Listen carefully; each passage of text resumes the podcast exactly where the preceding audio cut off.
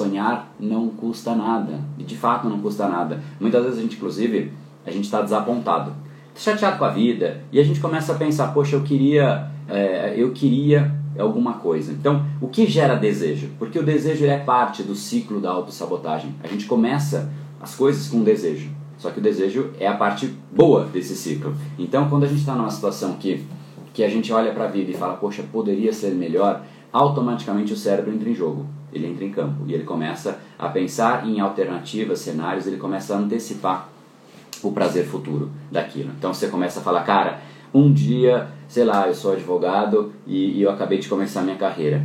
Um dia eu vou ser advogado de sucesso, ou um, eu vou ser um juiz, né, um servidor público é, nesse cargo, e um dia isso vai acontecer, você vai ver. A pessoa cria essa esse, essa visão futura, esse sonho, no fundo é um sonho. É, aí a pessoa passa na praia e vê aqueles apartamentos de vista para o mar, assim, fala, um dia eu vou morar nesse apartamento, pode apostar. Ou um dia eu olho para um carro e falo, um dia eu vou andar num carrão, pode apostar. Então a pessoa criou ali esse, é, esse, esse desejo, às vezes inclusive vai contra o que ela já está fazendo.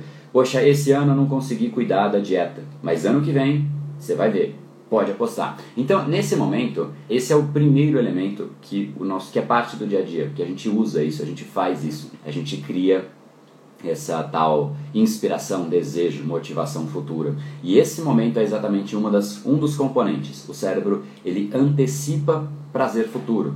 Isso é prenda isso porque isso é parte da autossabotagem, tá? Esse episódio é mais uma edição do Brain Power Drop, uma pequena cápsula de reflexão oferecida além dos episódios regulares. Para aprofundar no assunto de hoje baixar gratuitamente o seu e-book Reprograme Seu Cérebro, entre em reprogrameseucerebro.com.br/ebook.